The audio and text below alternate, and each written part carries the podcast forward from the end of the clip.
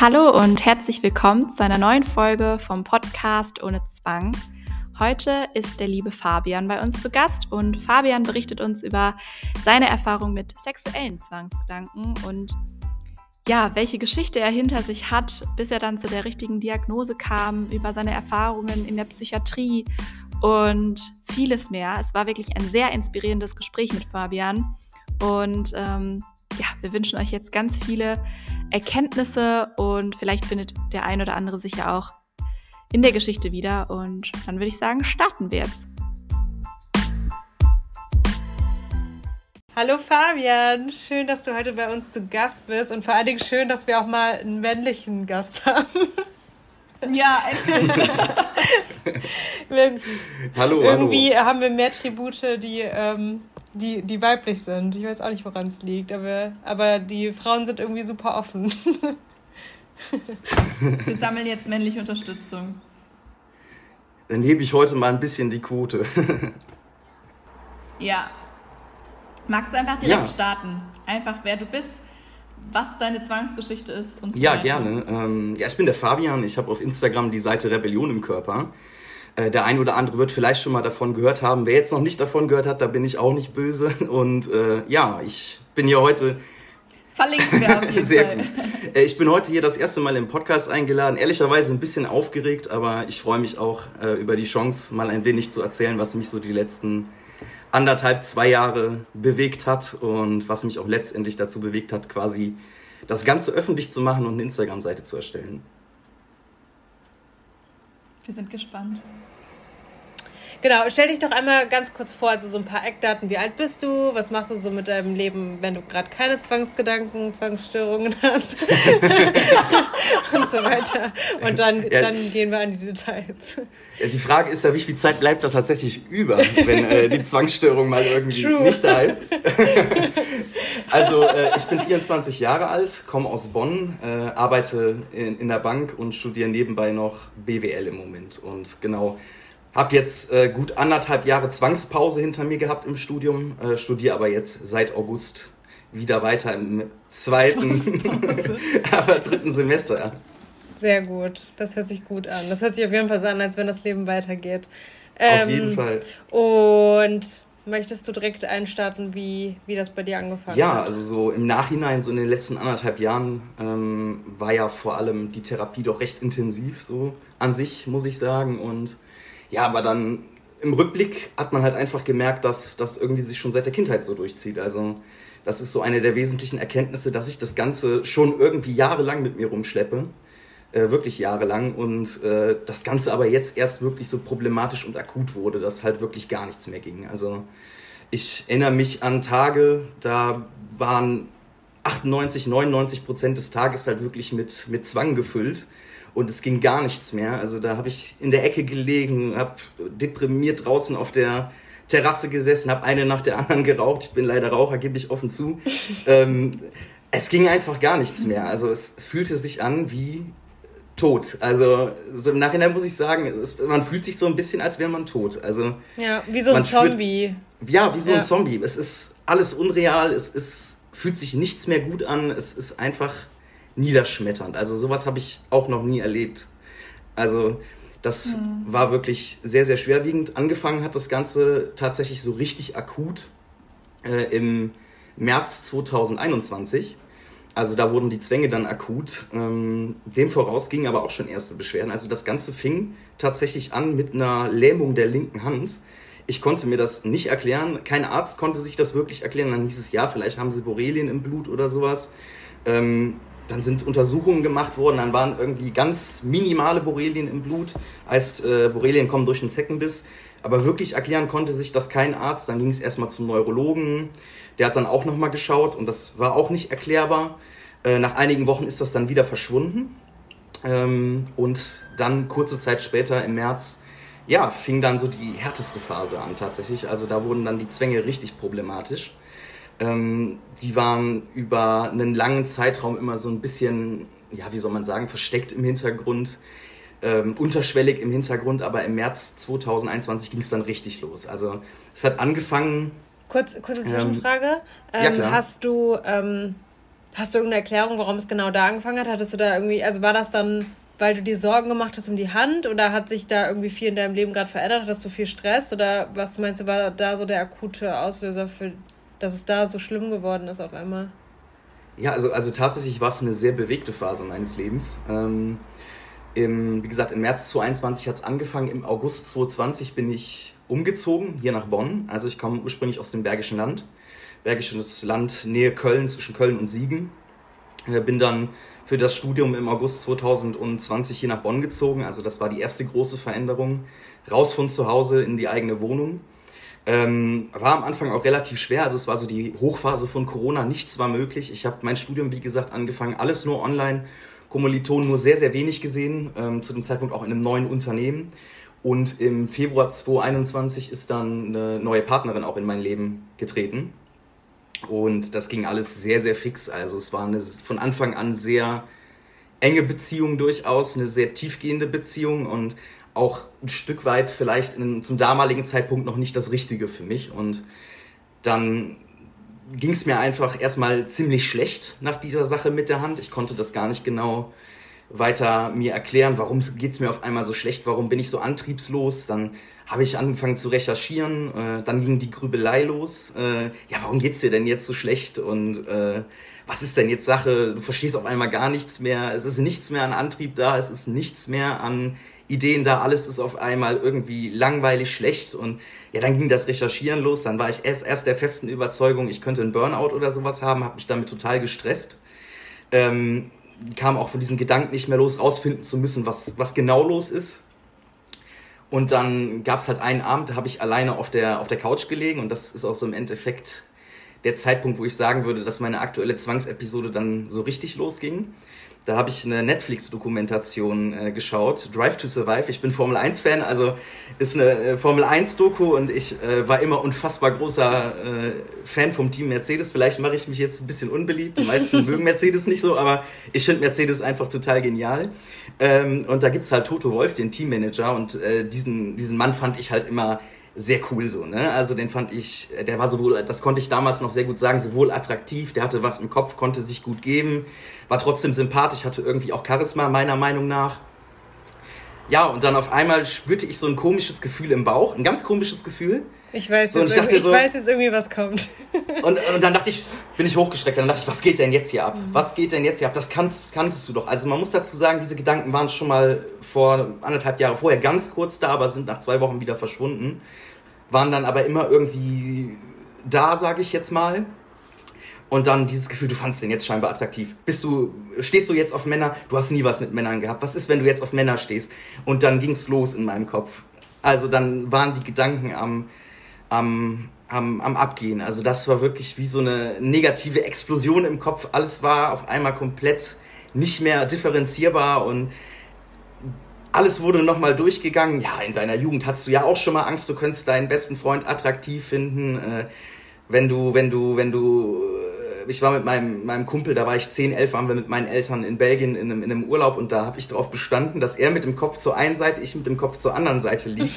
weil da diese Gedanken auch schon mal da gewesen waren. Und dann kamen diese Gedanken, ja, bestimmt wolltest du dir damals schon nicht eingestehen, dass du eigentlich auf Männer stehst. Und also das ist dann ganz typisch für sexuelle Zwänge. Ähm, dass es sexuelle Zwänge sind, stellte sich dann tatsächlich erst später heraus.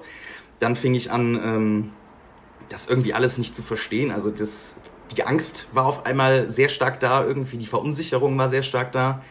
Ähm, als ich draußen war, musste ich dann jeden Mann betrachten, ob ich den attraktiv finde, um zu wissen, ob ich jetzt homosexuell bin oder nicht.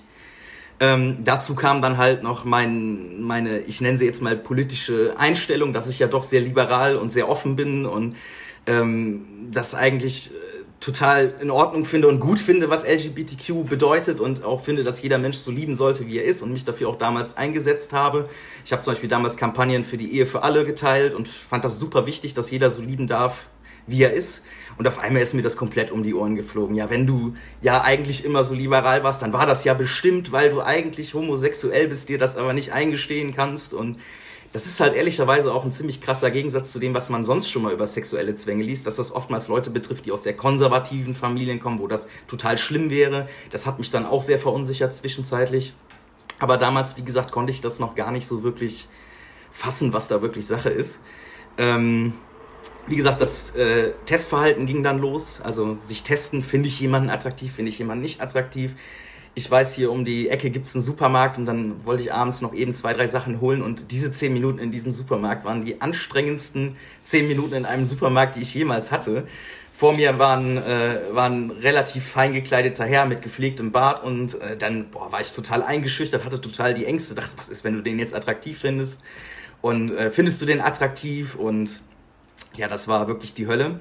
Wie gesagt, damals war ich noch mit meiner Freundin zusammen und ein weiteres Ereignis, was dann kurze Zeit später folgte, war dann, dass ich nachts wach geworden bin. Ich habe bei ihr geschlafen, ich bin nachts wach geworden, schweißgebadet, zitternd, äh, total ängstlich, hatte von meinen Zwängen geträumt und äh, war total fertig. Und meine, meine Ex-Freundin ist äh, Krankenschwester und ähm, hatte dann das eine oder andere Medikament im Raum und rückwirkend muss man da einfach sagen, oder rückblickend muss man einfach sagen, dass das jetzt in der Situation vielleicht nachvollziehbar war, aber ja, dann so bin ich halt an meine erste Tavor gekommen ja. und äh, anders ging es halt an diesem Abend nicht mehr und es war wirklich, ich kannte das so gar nicht. Ich war wie der kleine Junge, der ich, der ich mit acht, neun war. Ich musste von ihr in den Arm genommen werden und es ging gar nichts mehr. Es ging gar nichts mehr. Ich war komplett fertig mit der Welt und ja, dann habe ich irgendwann das Gespräch zu ihr gesucht wie gesagt, dass es da diese Angst in mir gibt, die ich mir nicht erklären kann, weil ich halt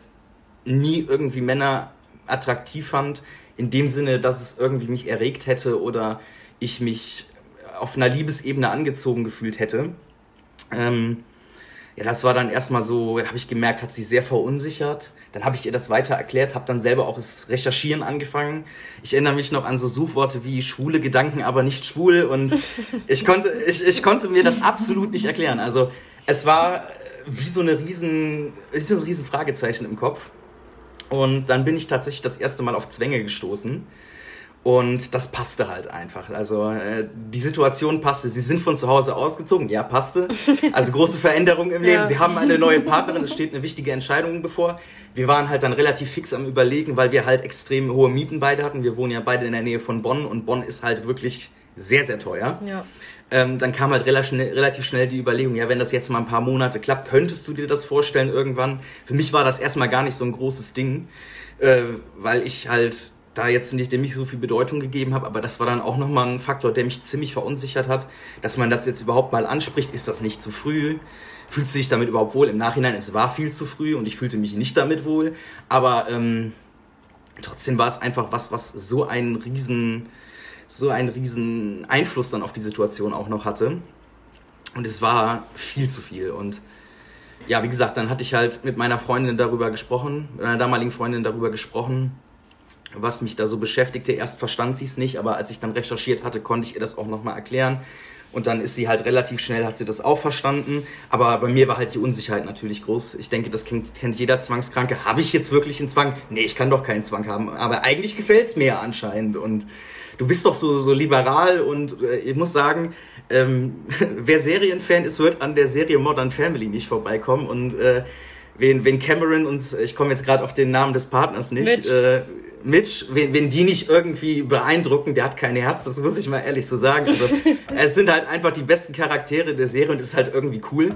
Und eigentlich fand ich das auch immer ganz cool, aber ich konnte das immer klar trennen, aber im Zwang halt nicht mehr. Du fandest das ja, ja immer cool. Also bist du hundertprozentig, da geht kein Weg dran vorbei, du bist homosexuell, du musst es dir eingestehen. Und ähm, ja, das war wie so ein drängendes Gefühl, ganz, ganz schlimm. Ähm, ich ähm, wollte es mir damals, zum einen wollte ich es mir damals nicht eingestehen, weil ich so nicht gefühlt habe, ganz klar. Es dann doch eher sehr über, über, übergriffige Gedanken waren. Und zum anderen, ähm, ja, wenn sich etwas nicht richtig anfühlt, dann ist es das in der Regel auch nicht. Also man merkt ja, wenn, wenn es das ist. Und es hätte sich ja zumindest schon mal anderweitig bei mir andeuten müssen. Ich meine, wenn ich jetzt das jahrelang unterdrückt hätte, ist das die eine Sache, aber jemand, der das ja wirklich fühlt, der fühlt das ja schon relativ früh und der weiß das auch. So, das ist einfach auch was, also an alle, die gerade an sexuellen Zwängen leiden, das sage ich euch jetzt. Wie sagte mein Therapeut mal irgendwann zu mir, ich sage Ihnen das jetzt einmal, kein zweites Mal. Also eine Rückversicherung ist in Ordnung. Ähm, ja, aber damals war es halt einfach extrem viel. Und es ging dann äh, sehr, sehr schnell alles. Also der Zwang übernahm dann Stück für Stück immer mehr Macht über meinen Alltag. Ähm, ich erinnere mich an Telefonate. Also ich habe halt, äh, ich bilde mir halt manchmal ein, eine relativ nasale Stimme zu haben, weil ich halt eine chronische Nasennebenhöhlenentzündung habe. Ähm, und dann natürlich, das ist für den Zwang gefundenes Fressen. Ja, du redest ja schon so, du weißt eigentlich genau, wie gesagt, ich komme aus einer liberalen Familie, du weißt eigentlich genau, das sind absolute Klischees, die nicht der Wahrheit entsprechen. Das ist eigentlich auf Deutsch gesagt totaler Bullshit, aber im Zwang weißt du das nicht. Also im ja. Zwang ist alles zwangsläufig mhm. homosexuell. Also dann gingen auch auf, auf einmal keine Rosen, rosa Polos mehr und also das war dann wirklich, also es ist so dermaßen unlogisch im Nachhinein. Also ich das, Moment, ich das Ton halt. ja, also es ist einfach, also es ist, ich weiß nicht, also es ist wie so eine richtig schlechte, wie so ein richtig schlecht geskripteter Film, der da einfach vor einem abläuft. Ja, stimmt. Und äh, ja, wie gesagt, die Macht des Zwangs über meinen Alltag wurde, wurde immer, immer mehr. Ähm, zu dem Zeitpunkt habe ich auch viel im Homeoffice gearbeitet und die ganzen Uni-Vorlesungen waren über Zoom. Und äh, dann waren halt die Uni-Vorlesungen ehrlicherweise auch schon teilweise die Hölle. Da habe ich dann auch schon meine Kommilitonen bewertet. Ja, findest du jetzt attraktiv, findest du die nicht? Und so richtig zwanghaft und hatte Schweißausbrüche währenddessen und äh, richtig unangenehm im Nachhinein. Ähm, Boah, ich kenne das, ich fühle mich da gerade so rein, weil ich dachte immer so, ich bin der mhm. einzige Mensch, der so Probleme hatte. Ich hatte eine Zeit lang auch mit meinen männlichen Kollegen zu telefonieren. Boah, das war so der Horror. Immer wenn ich ein Meeting mit irgendwie zwei männlichen Kollegen hatte oder so, und ich dachte, das ist Teams, das ist über, du siehst die doch nicht mal richtig. Warum steigerst du dich da jetzt so rein?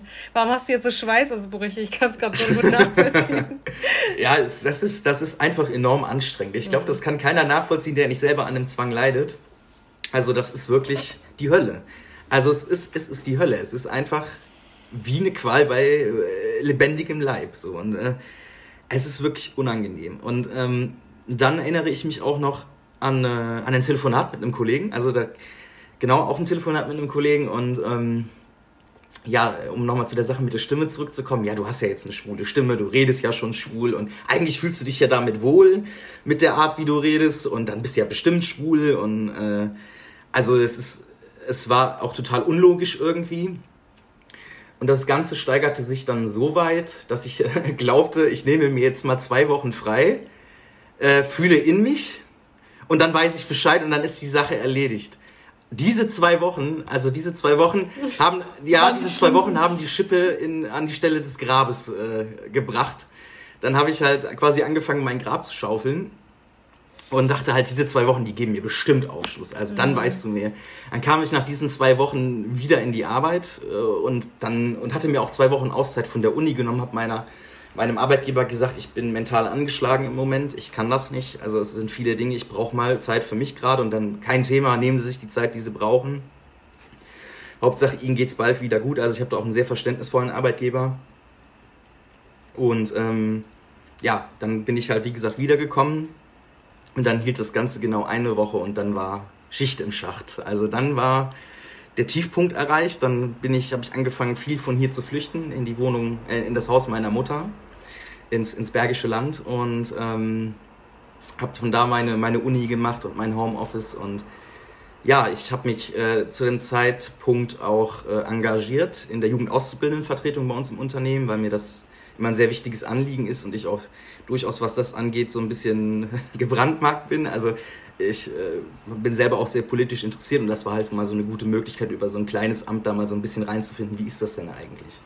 Ja, und dann gab es halt ein Verdi-Seminar, ähm, ein Verdi-Seminar für die Arbeit als Jugendauszubildendenvertreter. Und dieses Seminar war mein Endgegner. Also mit Zwängen war das mein absoluter Endgegner.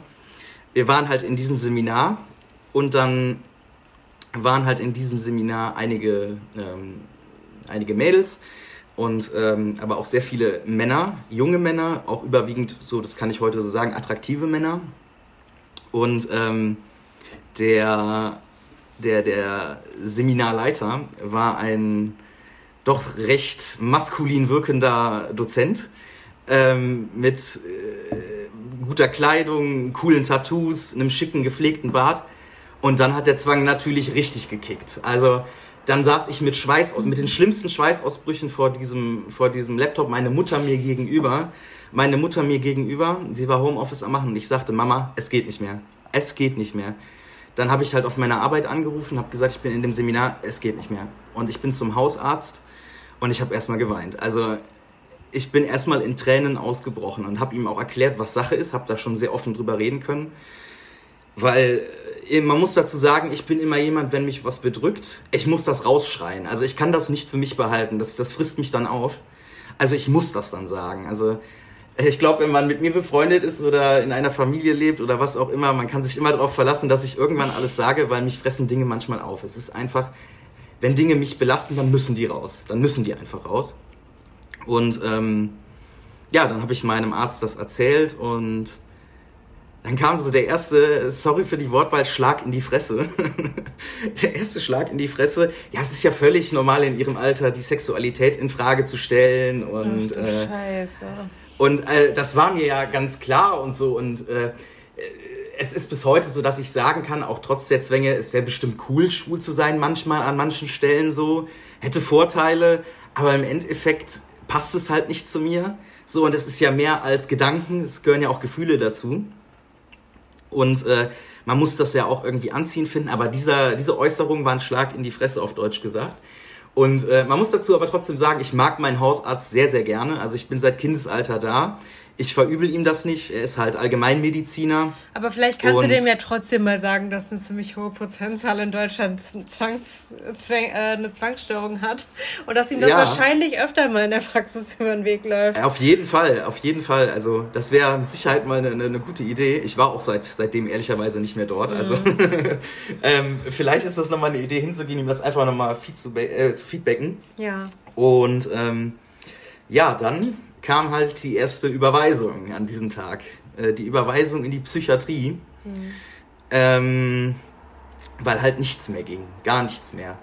Und ähm, zu dem Zeitpunkt für mich undenkbar Psychiatrie. Boah, was ein dicker Begriff. Also da kommen ja nur die, mhm. sorry für die Wortwahl, ich denke, das nimmt mir jetzt keiner krumm, das ist halt, wenn man da noch nie was wirklich mit zu tun hatte, da kommen nur die Bekloppten hin. Das sagt man sich so oft im Land. Also da kommen die hin, die, die haben, die sind bekloppt. Ja. Also das war so das, was du seit Kindesalter in der Nachbarschaft von ganz vielen Leuten oder was auch immer gehört hast. Ja, du kommst in die Psychiatrie, wenn du das machst und keine Ahnung. Es hat halt immer noch leider so ein Stigma, was halt natürlich ungerechtfertigt ist. Ähm, bezogen auf manche Dinge, da komme ich gleich nochmal zu, habe ich da jetzt auch eine, trotzdem eine kritische Meinung, aber es ist natürlich trotzdem ungerechtfertigt, bei einer psychiatrischen Einrichtung von derartig negativen Dingen zu reden. Und ähm, ja, dann war es halt so, dass ich dann direkt an dem Tag noch das Telefonat gesucht habe und dieses Verdi-Seminar auch abgebrochen habe. Ähm, damals habe ich mir irgendeine Ausrede ausgesucht, äh, weil ich das natürlich nicht so offen kommunizieren wollte, dass es mir mental nicht so gut geht. Habe ich mir irgendwas zusammengestrickt und habe das den Verdi-Dozenten gesagt. Auf der Arbeit habe ich es klar kommuniziert, weil ich einen sehr ähm, sympathischen und kollegialen Chef habe. Also äh, komme ich auch gleich nochmal zu. Äh, der hat mich auch absolut getragen durch diese anderthalb Jahre. Und ähm, ja, auf jeden Fall kam dann das Telefonat äh, mit, mit der psychiatrischen Klinik und ähm, es war erstmal nur Tagesklinik im Raum. Also ich konnte mir nicht vorstellen, stationär zu gehen. Ich wollte äh, dann wirklich in die, in die Tagesklinik gehen und habe dann auch relativ zügig die Zusage bekommen, was so im Nachhinein eigentlich ein ziemlich eindeutiges Zeichen, eindeutiges Zeichen ist, weil wenn du es ist ja leider so, dass die Versorgungslage in Deutschland nicht ganz so gut ist. Und wenn du aber relativ zügig irgendwo unterkommst, und was jetzt nicht direkt, also es war nicht direkt die Akutstation, dann ist das eigentlich schon mal ein tendenziell schlechtes Zeichen. Also man kann natürlich auch mal Glück haben, aber wenn du irgendwo schnell unterkommst, dann würde ich mir Gedanken machen, ob man sich vielleicht mal hinterfragen sollte, ob das wirklich so gut ist. So, und dann bin ich da halt montags angetanzt ähm, ach so, ja, und ich war vorher schon ganz kurz drei, vier Sitzungen, probatorische Sitzungen bei einem Psychologen hier in Bonn gewesen. Und der hatte dann mir aber auch schon gesagt, dass es sich äh, nach Zwängen anhörte. Aber so eine offizielle Diagnose gab es natürlich noch nicht. Und ich glaube, der Psychologe Und du hattest das ja, ja auch vorab schon äh, recherchiert, ne? Also du bist schon quasi genau. mit einer eigens äh, angestellten Diagnose dahingegangen, oder? Genau, also mit einer, ja. mit einer Grundidee. Aber ja. es war halt noch nicht so wirklich greifbar. Mhm.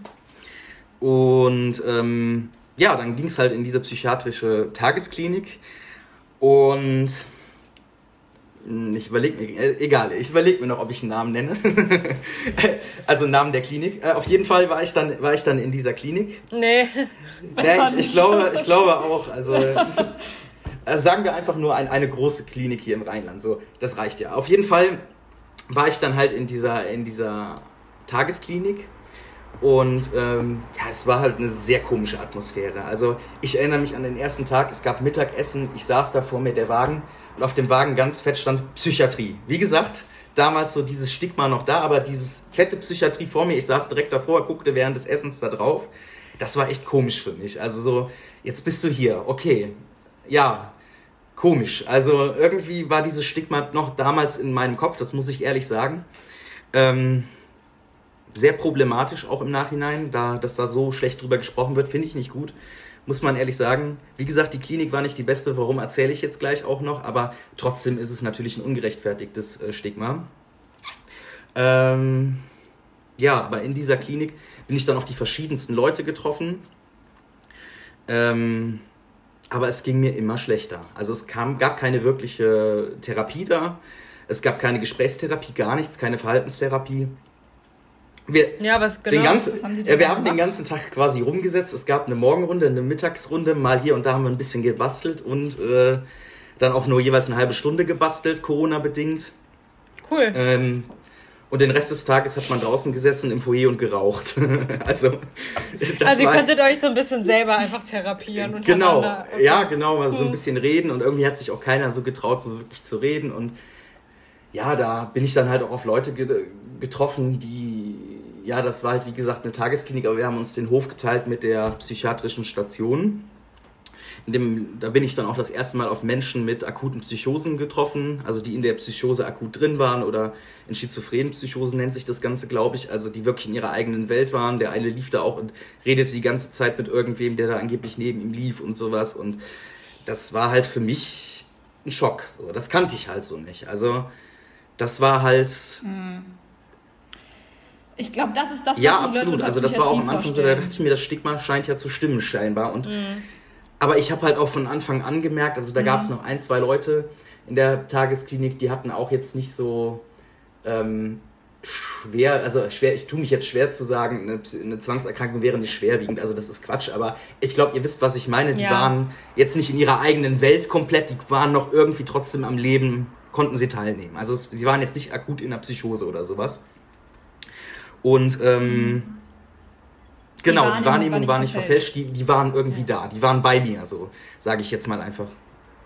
Also eher eine Neurose, man unterscheidet ja zwischen Neurose ja, und Ja, ja, ja, so. ich glaube, also, genau, das passt. Also so genau. bin ich jetzt nicht drin, aber ich ja. habe das schon mal irgendwo gehört. Aber ich glaube, also es war halt wirklich, also du konntest mit denen ganz normal reden. Also das war halt irgendwie... Waren das denn auch Leute, die eine Zwangsstörung hatten oder hatten die Depressionen, Angststörungen, also sowas in die Richtung?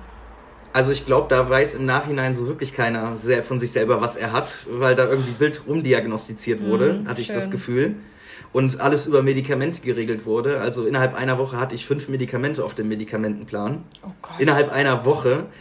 Ähm, das war schon echt an. Und auch, man hat mir, das habe ich bis heute nicht verstanden, man hat mir ein Mittel gegen Schizophrenie gegeben. Oh. Ähm, obwohl Schizophrenie nie im Raum stand. Und ab diesem Zeitpunkt war mein Gefühlsleben komplett tot. Also das Gefühlsleben war quasi nicht mehr da. Es war alles abgestumpft. Es Boah, echt, ey, wir haben schon viele Geschichten gehört, ne? Aber das ist schon krass, also, finde ich. Also, also, ich bin gerade richtig schockiert. Es war, und dann habe ich, ich habe halt von Tag 1 gesagt, gucken Sie sich bitte mal eine Zwangsstörung an. Ich habe das Gefühl, das könnte passen.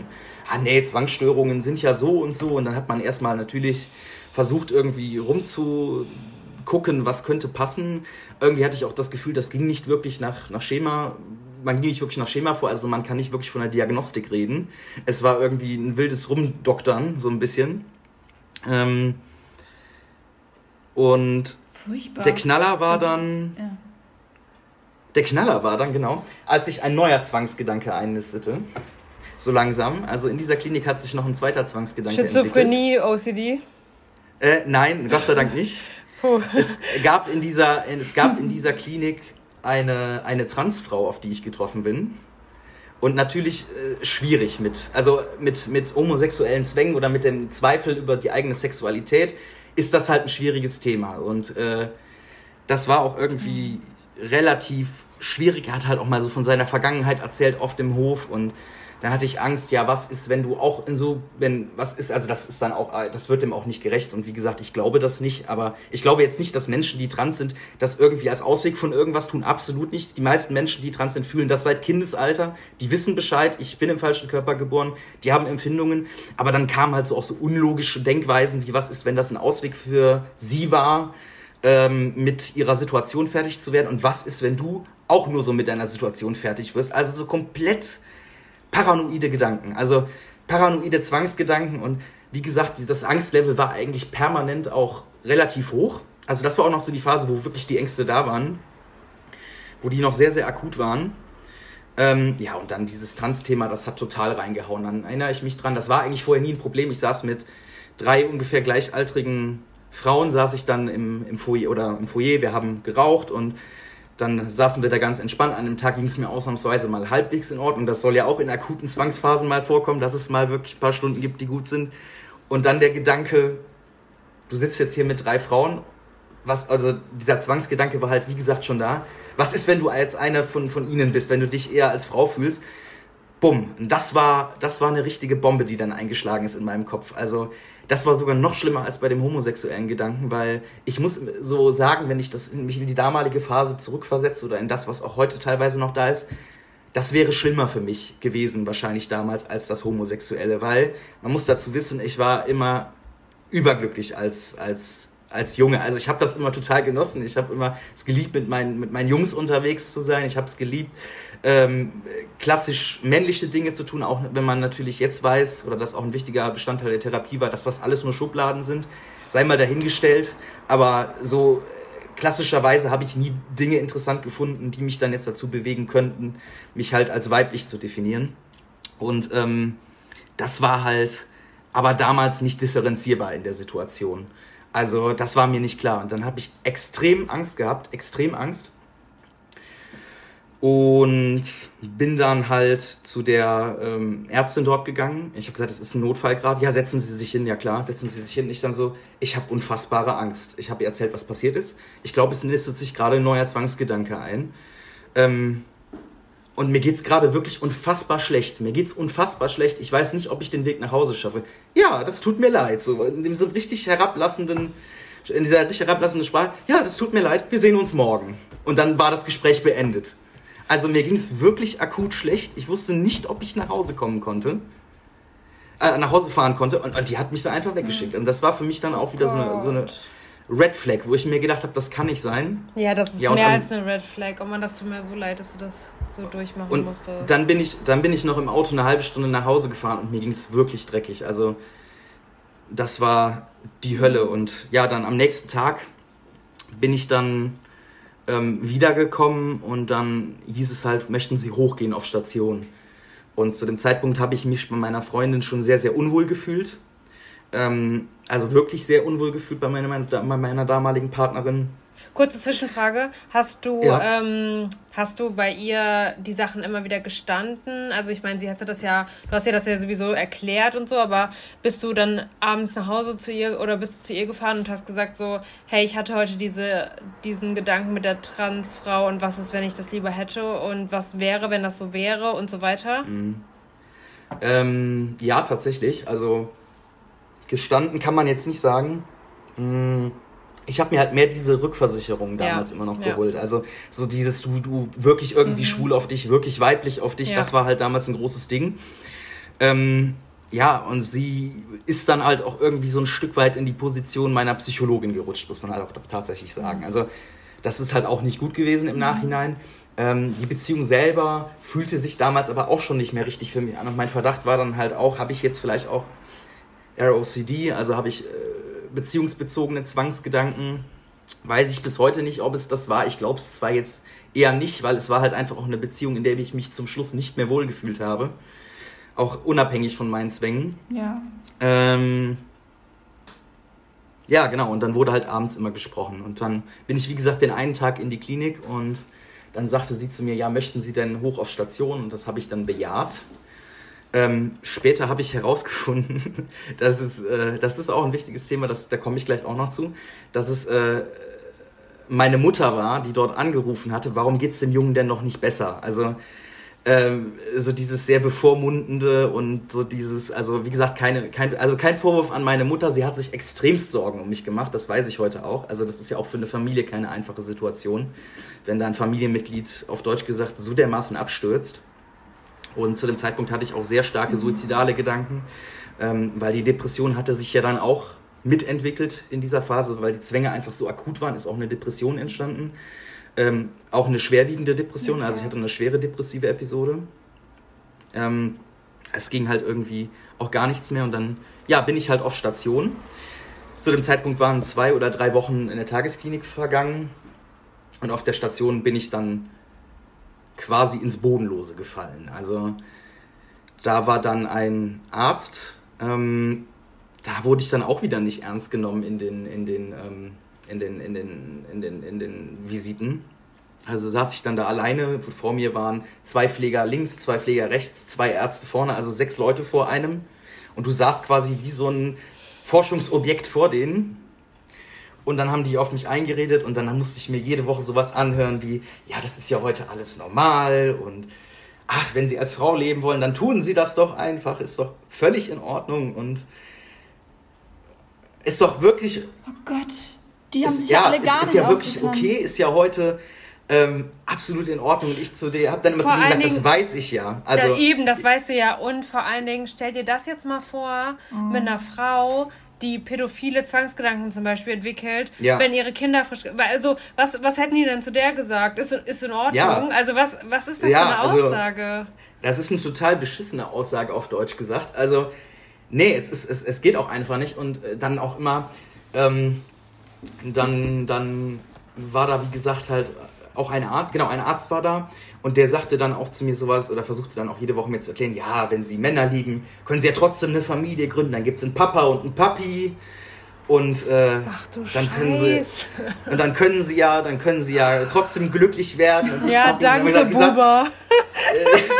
Äh, ich, ich habe ihm halt immer gesagt, das weiß ich ja. Und ehrlicherweise, ich fände es ja schon irgendwie cool, aber diese Gedanken, die quälen mich verdammt nochmal. Also das fühlt sich nicht nach mir an. Mhm. Wenn mir das Lust bereiten würde, sorry, dann gehe ich, morgen gehe ich in den, in den schwulen Club nach Bonn. flirte da mit drei Männern und äh, mach, was ich will. Und, äh, das ist mir auf Deutsch gesagt scheißegal, dann mache ich das. Dann habe ich da vielleicht auch noch meinen Spaß dran, lebe super glücklich, ein total erfülltes Leben. Aber ich fühle es äh, halt nicht so. Aber ich fühle es halt ja. nicht. Es fühlt sich an wie was, was mich zwingen will. Es will mich wirklich zwingen. Ja, und in diesem, in diesem Zeitraum nahmen auch so diese Dranggefühle ganz extrem zu. So dieses Gefühl, zum Beispiel, wenn dann vor mir mhm. ein Mann ging, musste ich dem immer auf den Hintern starren und sowas. Mhm. dann so diese Gedanken, so ganz aggressive Gedanken, so äh, wirklich heftige Gedanken. Du äh, bückst, der, der bückt sich jetzt und dann geht's los. Und also, es ist einfach quälend. Also, es ist wirklich quälend. Mhm. Und ähm, zu dem Zeitpunkt habe ich dann auch einen Mitpatienten kennengelernt, zu dem habe ich auch heute noch Kontakt. Der war dann in einer Situation, dass er lange in einer Beziehung war mit einer Frau und für sich dann herausgefunden hat, er wusste das schon immer, dass er schwul war. Ähm, das ah, hat mich immer ein bisschen getriggert, aber wir haben uns trotzdem, also das war dann auch das Besondere, wir haben uns trotzdem gut verstanden. Also ich konnte das zwar nicht so ganz trennen und ich dachte immer, du bist wie er und eigentlich findest du ihn attraktiv und das war eine Hölle für mich, aber wir haben uns gut verstanden und ähm, das ist einfach auch nochmal, an ihm kann man das auch sehr gut äh, klar machen. Man hat ihm, er hat ähm, mit Depressionen zu tun gehabt und mit einem, mit einem Trauma. Ähm, und man hat ihm zwölf, zehn oder zwölf Medikamente verordnet, die er täglich nehmen musste. Unter anderem dreimal Tavor täglich. Äh, oh, und wer, wer, sich ein bisschen, wer sich ein bisschen mit Psycho... Ja, das wer sich ein bisschen mit Psychopharmaka auskennt, der weiß einfach, dass Tavor die absolute Hölle ist. Also was Medikamente angeht. Also es ist wirklich saugefährlich. Also es hilft zwar in vielen, vielen Fällen, aber es macht erstens sauschnell abhängig und zweitens ist es wirklich ein sehr starkes Mittel. Ja. Und in dieser Klinik wurde wirklich nur wurden Medikamente verabreicht und dann war gut. Und dann habe ich das irgendwann mal angesprochen. Ja, wir verfolgen ja die Philosophie Medikamente und Hilfe zur Selbsthilfe. Super. Also ja, so, Hilfe, zur, Hilfe Selbsthilfe. zur Selbsthilfe mit dreimal am Tag heftigsten Psychokal. Äh, oh Gott, ich kann gar nicht mehr sprechen. Ich bin gerade so entsetzt ja, von dieser Geschichte. Also es, es war die Hölle und ich habe jeden Tag, zu dem Zeitpunkt habe ich mit meiner Freundin, die es damals noch gab, mit meinem besten Freund habe ich auch ein paar Mal telefoniert und mit meiner Mutter telefoniert und das war auch eine Phase, da konnte ich noch weinen. Da habe ich oft geweint in der Phase und wer mich kennt, der weiß, dass ich eigentlich nicht oft weine. Ich tue mich immer sehr schwer mit Weinen, ich weiß auch nicht warum. Also mir fällt das immer sehr schwer, so Gefühle dann in Weinen auszudrücken oder sowas. Ähm, ja, aber das Aber ich muss Phase, ganz kurz sagen, ne, also wirklich, also ich meine, dir wurde ja jeder Test mitgegeben, den man bekommen konnte. Also erstens, also natürlich, ne, da konnte ja keiner was früher, aber so der Freund, mit dem du dich gut äh, verstanden hast, war dann auch noch in dieser Situation, dass sie sich jetzt schwul geoutet hat, dann die Transfrau, dann diese Ärzte, die einen vollgehauen haben mit Medikamenten. Also es war ja wirklich nur eine Challenge. Also das es, war ja es war krass. eine absolute Challenge. Aber damals kannte ich halt, woher auch? Damals kannte ich noch also ich hatte schon mal gehört, dass es sowas wie Expositionen gibt. Das war mir so, so grob bekannt. Ich habe das auch angesprochen. Nee, wir machen medikamentös, das müssen Sie dann ambulant machen. Dann habe ich sie gefragt, welche Therapie. Dann sagte sie, ja, ich empfehle bei Zwängen eine tiefenpsychologische Therapie. Oh Gott. Ähm, also ganz, ganz komisch irgendwie. Ähm, ja, und wie gesagt, diesem einen Freund hat man auch nicht wirklich geholfen. Und dann kam es halt irgendwann so weit, wie gesagt, ich habe jeden Tag geweint und das heißt schon was, dass es mir wirklich dreckig ging. Ähm, und mit meiner Freundin damals ging es auch bergab, ich fühlte mich nicht mehr wohl und auch aufgrund der Zwänge, klar, die benebeln dann das Denken und dann so Sachen wie, du hättest ja jetzt lieber, würdest jetzt lieber mit einem Mann sitzen. Und irgendwie habe ich dann auch diese Zwänge irgendwann, auch wenn sie mich gequält haben, habe ich sie irgendwie angenommen und habe es für mich als Wahrheit angenommen. Ja, du bist schwul und dann habe ich gesagt, gut, dann nimmst du es jetzt an, damit diese Gedanken endlich aufhören. Und dann, wie gesagt, ich habe ja immer eine gewisse Sympathie für Homosexuelle gehabt, weil ich das halt einfach cool finde. Ich, finde halt, muss ich dazu sagen, diese, diese Vogue-Kultur, da gehört ja auch mittlerweile LGBTQ zu, ist halt was, was mich so sehr, als jemand vom Land, der sehr konserv in einer sehr konservativen Gegend groß geworden ist, meine Familie war liberal, aber die Gegend doch sehr konservativ, ist das halt immer interessant, ne? So als, als, als Junge vom Land, so diese woke Stadtkultur und das ist halt irgendwie trotzdem cool. Und ähm, ja, dann, wie gesagt, habe ich das erstmal so angenommen und dann merkte ich halt auch, wie ich dann anfing, die Zwänge auch ein bisschen trotz der großen Angst zu instrumentalisieren, auch gegen meine damalige Partnerin, weil ich äh, scheinbar nicht den Mut hatte zu sagen, es geht hier für mich nicht mehr weiter, ich fühle mich so unwohl. Also ich war wirklich völlig handlungsunfähig in der Situation. Ähm, ja, habe dann die Zwänge, wie gesagt, auch teilweise genutzt, aktiv, auch wenn es mir sehr geschadet hat und sich nicht richtig anfühlte. Aber es war halt damals der einzige Ausweg, irgendwie diese total verzwickte Situation, wo alles über mich eingebrochen ist, ich nicht genau wusste, wo ich anfangen soll. Es hat mir geholfen zu überleben und ähm, eine Psychologin hat dann im Nachgang mal zu mir gesagt, ja, Fabian, sei froh, dass du diese Zwänge hattest, wer weiß, ob du heute noch leben würdest. Also ich hatte halt zwar suizidale Gedanken, aber nie suizidale Handlungen oder sowas. Ähm, diese Zwänge haben mir selbst dafür die Kraft genommen. Und sie sagte zu mir, sei aber auch irgendwie froh. Klar ist das negativ, es ist die Hölle gewesen, unterschreibe ich so, aber wer weiß, was sonst passiert wäre. Also es hat mich auch irgendwie vor Schlimmerem bewahrt. Und das versuche ich mir halt auch immer vor Augen zu führen, dass diese Erkrankung halt zu 95% Negatives bringt, wirklich Negatives, aber es gibt trotzdem noch die 5%, die ich scheinbar noch benötige. Oder diese 5%, die ja doch noch was Positives sind. Ähm, ja, diese Genau, ganz genau. Also es hat ja einen Sinn. Warum ja. ist das da? Und irgendwann hat sich ja dieses, dieses Verhaltensmuster ja. ein Stück weit auch herauskristallisiert, diese Zwänge zu beachten, sage ich mal, diese Gedanken zu beachten, diese Impulse zu beachten. Also das ist ja ein ganz zentraler Vorgang irgendwann gewesen oder man ist da langsam reingewachsen, wie auch immer. Aber das heißt, ja. du hast dich automatisch schon so ein Stück weit in die Expo selber reingelehnt. Also du hast vielleicht nicht gesagt, so könnte sein, könnte auch nicht, sondern du hast eher gesagt, so könnte sein und hast dich da so ein bisschen in die Angst mhm. reingelehnt, hast dich so versucht, mit der Rolle anzufreunden oder wie hast du dann. Ja, äh, also es fühlte sich dann an wie so ein Verlust ein Stück weit der eigenen Identität. Okay. Das muss ich ganz klar sagen. Also ähm, Angst war immer noch da, aber Angst war halt nicht so das. Also es war halt in der Phase auch nicht mehr so die wesentliche Emotion. Also als ich anfing, das anzunehmen, fühlte es sich halt einfach nur falsch an. Dann dachte ich mir, du hast es jetzt angenommen, du hast es dir jetzt eingestanden. Dann war diese Angst nicht mehr so offenkundig da, aber das Denken und das Fühlen belegte halt, dass sie doch schon irgendwie noch. Also es ist schwer zu erklären. es hat halt nicht wirklich geholfen, sondern ich habe die Zwänge dann für bare Münze genommen, mehr oder weniger. Also ich habe sie nicht akzeptiert, sondern für bare Münze genommen. Okay. Mhm. Und mich dann aber auch nach sieben Wochen insgesamt in dieser Klinik selber entlassen. Also da habe ich dann gesagt, ach, mir geht's auf einmal, ich bin wie Wunder geheilt. Habe ich die besten Schauspielkünste rausgeholt in dieser, in dieser, an dieser Oberarztvisite und habe dann gesagt, mir geht's super. Also ich weiß jetzt, ich kann meine Probleme nur draußen anpacken und äh, ja, hier drin werde ich das nicht schaffen. Und ich habe, also ich glaube, ich habe nie so krass gelogen wie in dieser Oberarztvisite, damit die mich einfach gehen lässt. Ja, sie können nächsten Mittwoch gehen. Und ich dann ja, kann ich nicht äh, mhm. heute Abend schon gehen? Ja, kann ich auch gucken. Und dann äh, hat sie geguckt, dann ging das leider nicht, aber ich konnte dann am nächsten Tag gehen. Und äh, ja, dann bin ich halt abgeholt worden, bin erstmal zu meiner Freundin. Und zu dem Zeitpunkt war es halt immer noch so, dass ich nicht raus konnte. Wir haben dann den ganzen Tag drinnen gelegen. Ich konnte mich von ihr auch nicht mehr in den Arm nehmen lassen und sowas, weil ich mir dachte, du stehst ja jetzt auf Männer.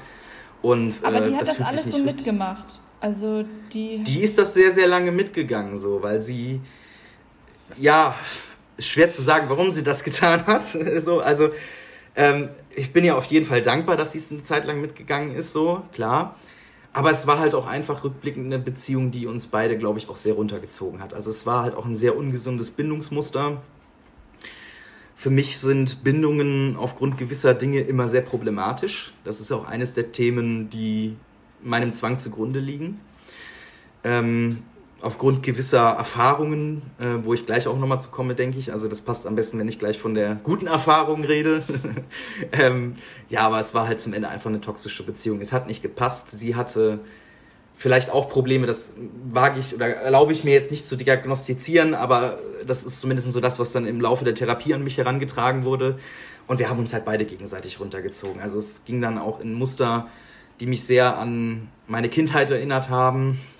Und ähm, das war einfach dann auch unangenehm für mich. Aber wie gesagt, sie ist den Weg mitgegangen, ob es jetzt gut war oder nicht. Wir haben es lange auf jeden Fall zusammen durchgestanden. Sie ist dann irgendwann leider selber ähm, somatisch erkrankt, also hatte dann selber eine somatische Erkrankung und dann ging das halt auch einfach nicht mehr, weil dann war ich halt nicht mehr in der Klinik und dann war ich gefordert, ihr zu helfen beim Umzug irgendwo hin und das konnte ich einfach nicht mehr gewährleisten, weil ich tief in mir das Gefühl hatte, äh, aufgrund der Zwänge, dieses aufdrängende Gefühl, du bist, gehörst hier nicht mehr hin, du fühlst dich hier A nicht mehr wohl, das entsprach halt der Realität, aber der Grund halt nicht. B, weil du halt homosexuell bist und C, weil du eine Frau bist so und das passt nicht mehr. Also da war ich dann fest von überzeugt, obwohl ich irgendwie trotzdem noch wusste, das, das passt trotzdem immer noch nicht zu mir. Und dann haben sich halt die Wege irgendwann getrennt und ich muss halt sagen, das war halt die richtige Entscheidung. Ähm, zu dem Zeitpunkt, als wir uns getrennt haben, dürften so sechs Monate vergangen sein, äh, seitdem meine akute Zwangsphase ausgebrochen ist. Und ja, ab dem Zeitpunkt war ich halt auch dann viel zu Hause bei meiner Mutter, war nicht mehr hier in Bonn in meiner Wohnung, sondern nur im Bergischen Land. Das hat mir auch nicht so gut getan, weil meine Mutter und ich, wir, ab einem gewissen Zeitpunkt ist man als Kind an dem Punkt, wo man sich mit den Eltern auch schon mal gerne bei sehr vielen Dingen uneinig ist und meine Mama und ich, ja, da gibt es schon mal viele Punkte, da komme ich gleich auch nochmal drauf zu sprechen. Ähm, das ist schon mal ein bisschen kompliziert. Ähm, ja, also war halt wirklich nicht das Richtige in der Situation. Aber auch ähm, besser als vielleicht komplett alleine dann in der. Situation. Auf jeden Fall, auf jeden Fall. Also es, ich erinnere mich auch dran, ich habe hier bei mir auf der Couch gelegen den ganzen Tag und Fernsehen geguckt, habe das probiert, geht das alleine zu sein, mit dem festen Vorsatz, du versuchst es jetzt alleine, kriegst dein Leben jetzt in den Griff. Ja gut, aber äh, schwere Depressionen und eine Zwangsstörung, die 95 äh, bis 99 Prozent des Tages in Beschlag nimmt, das ist halt nicht so einfach wegzukriegen. Und da mhm. kannst du dir halt auch selber nicht so gut behelfen. Und ähm, ja, dann in der Phase, als ich dann auch wieder im Bergischen Land war, bei meiner Familie, habe ich meinen besten Freund auch des Öfteren mal besucht, der noch da wohnt. Und das ist ungefähr eine Stunde von hier. Also auch jetzt, wenn ich ihn sehen will, ist gar nicht so weit. Ähm, aber wir haben uns dann viel gesehen und er sagte, Fabian, es kann nicht sein. Du stürzt immer mehr ab. Keiner kommt mehr an dich ran. Du isolierst dich total. Er wusste da auch schon von den Zwängen. Mit ihm habe ich auch drüber gesprochen ja, du kommst nicht mehr von alleine voran und wie soll das weitergehen? Und seine, seine Frau, mit der ich auch sehr gut befreundet bin, ähm, ah, die hat mir dann auch Dinge gesagt wie, wie soll das weitergehen? Willst du den Rest deines Lebens rumliegen und äh, diesen Gedanken auf den Grund gehen? Und sie hatte ja irgendwie recht, es konnte ja so nicht weitergehen. Ich hatte zwar keine Kraft, aber es konnte so nicht weitergehen. Und ja, dann kam, und hier kann ich auch den Namen nennen, dann kam die Erlösung sozusagen von meinem besten Freund. Und zwar die Adresse des Uniklinikums in Bonn. Also direkt quasi hier nähe meiner Wohnung. Ähm, ich bin ja selber auch aus Bonn oder Nähe Bonn, direkt vor der Stadtgrenze wohne ich. Und ähm, ja, dann kam halt das Aufnahmegespräch. Und im Aufnahmegespräch ähm, kam dann halt die Diagnose äh, oder eine Auswertung von diesen Bögen, die ich gemacht hatte. Ich hatte vorher so Bögen zugeschickt bekommen. Ähm, und mein, wie gesagt, mein bester Freund hatte mich überredet, in diese Klinik zu gehen, das nochmal zu machen. Ich hatte so Angst, ich hatte wirklich Angst mhm. davor. Ne? Ich habe gedacht, ja, du warst in der Psychiatrie, wurdest nicht ernst genommen. Wie soll das jetzt weitergehen? Können die dir helfen? Können die überhaupt irgendwas tun? Du willst ja nicht nochmal in so einen Albtraum da abrutschen. Eben, ja. eben. Ja, und dann war ich da halt im, im, im Vorsorgegespräch, oder Quatsch, im, im äh, Vorgespräch. Ähm, und dann wusste ich, nach diesem Vorgespräch wusste ich, nachdem ich diese ambulante Psychologin da beraten hatte, mit mir geredet hat, ich wusste, hier willst du hin. Also, das machst du jetzt. Das fühlt sich gut an. Die Frau versteht dich. Die Frau verurteilt dich nicht. Ähm, die Frau gibt dir auch vor allem keine Rückversicherungen. ähm, also, dann, wusste ich, dann wusste ich halt, ähm, ja, also es, es, war, es fühlte sich richtig an. Ich, ich war mir, glaube ich, in dieser Zwangsphase war ich mir bei nicht so sicher wie bei dieser Klinikentscheidung. Dann hatte ich tatsächlich noch eine ähm, Zusage von, den, von der Schönklinik erhalten. Die Schönklinik ist ja auf Zwänge spezialisiert, ist eine der besten Adressen auch so. Und dann habe ich tatsächlich meinen Platz in der Schönklinik für die Uniklinik abgesagt, weil ich einfach ein gutes Gefühl hatte. Ich hatte wirklich ein gutes Gefühl. Also mich hat das abgeholt und ich fühlte mich da gut aufgehoben. Ich dachte, das ist wichtiger als, die, als der Name Schönklinik, wo du genau weißt, die sind darauf spezialisiert.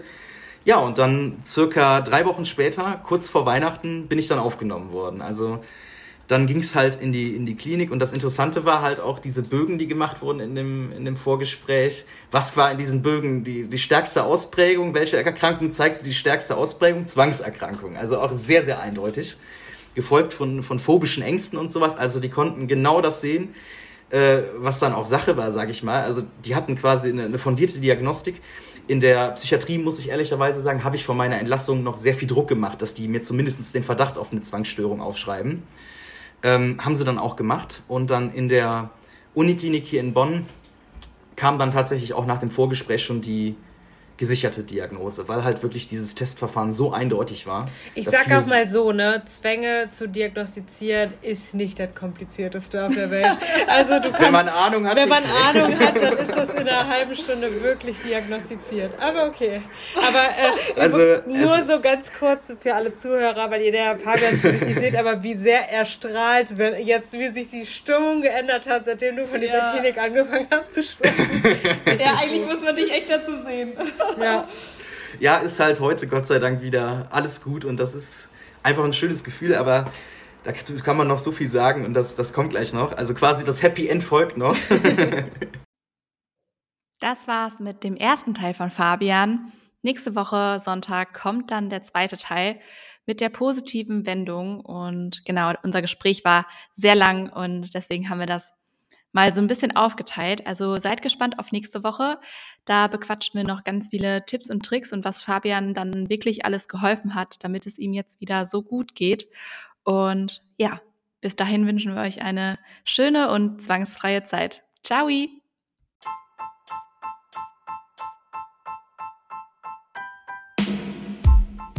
Wir hoffen, die Folge hat euch gefallen. Kleiner Disclaimer, dieser Podcast ist kein Ersatz für Psychotherapie. Wenn es dir also nicht so gut gehen sollte, wende dich bitte an einen Arzt oder einen Psychotherapeuten. Wir freuen uns außerdem, wenn du uns bewertest, wenn du uns Feedback hinterlässt, ähm, Verbesserungsvorschläge, Themenvorschläge und so weiter.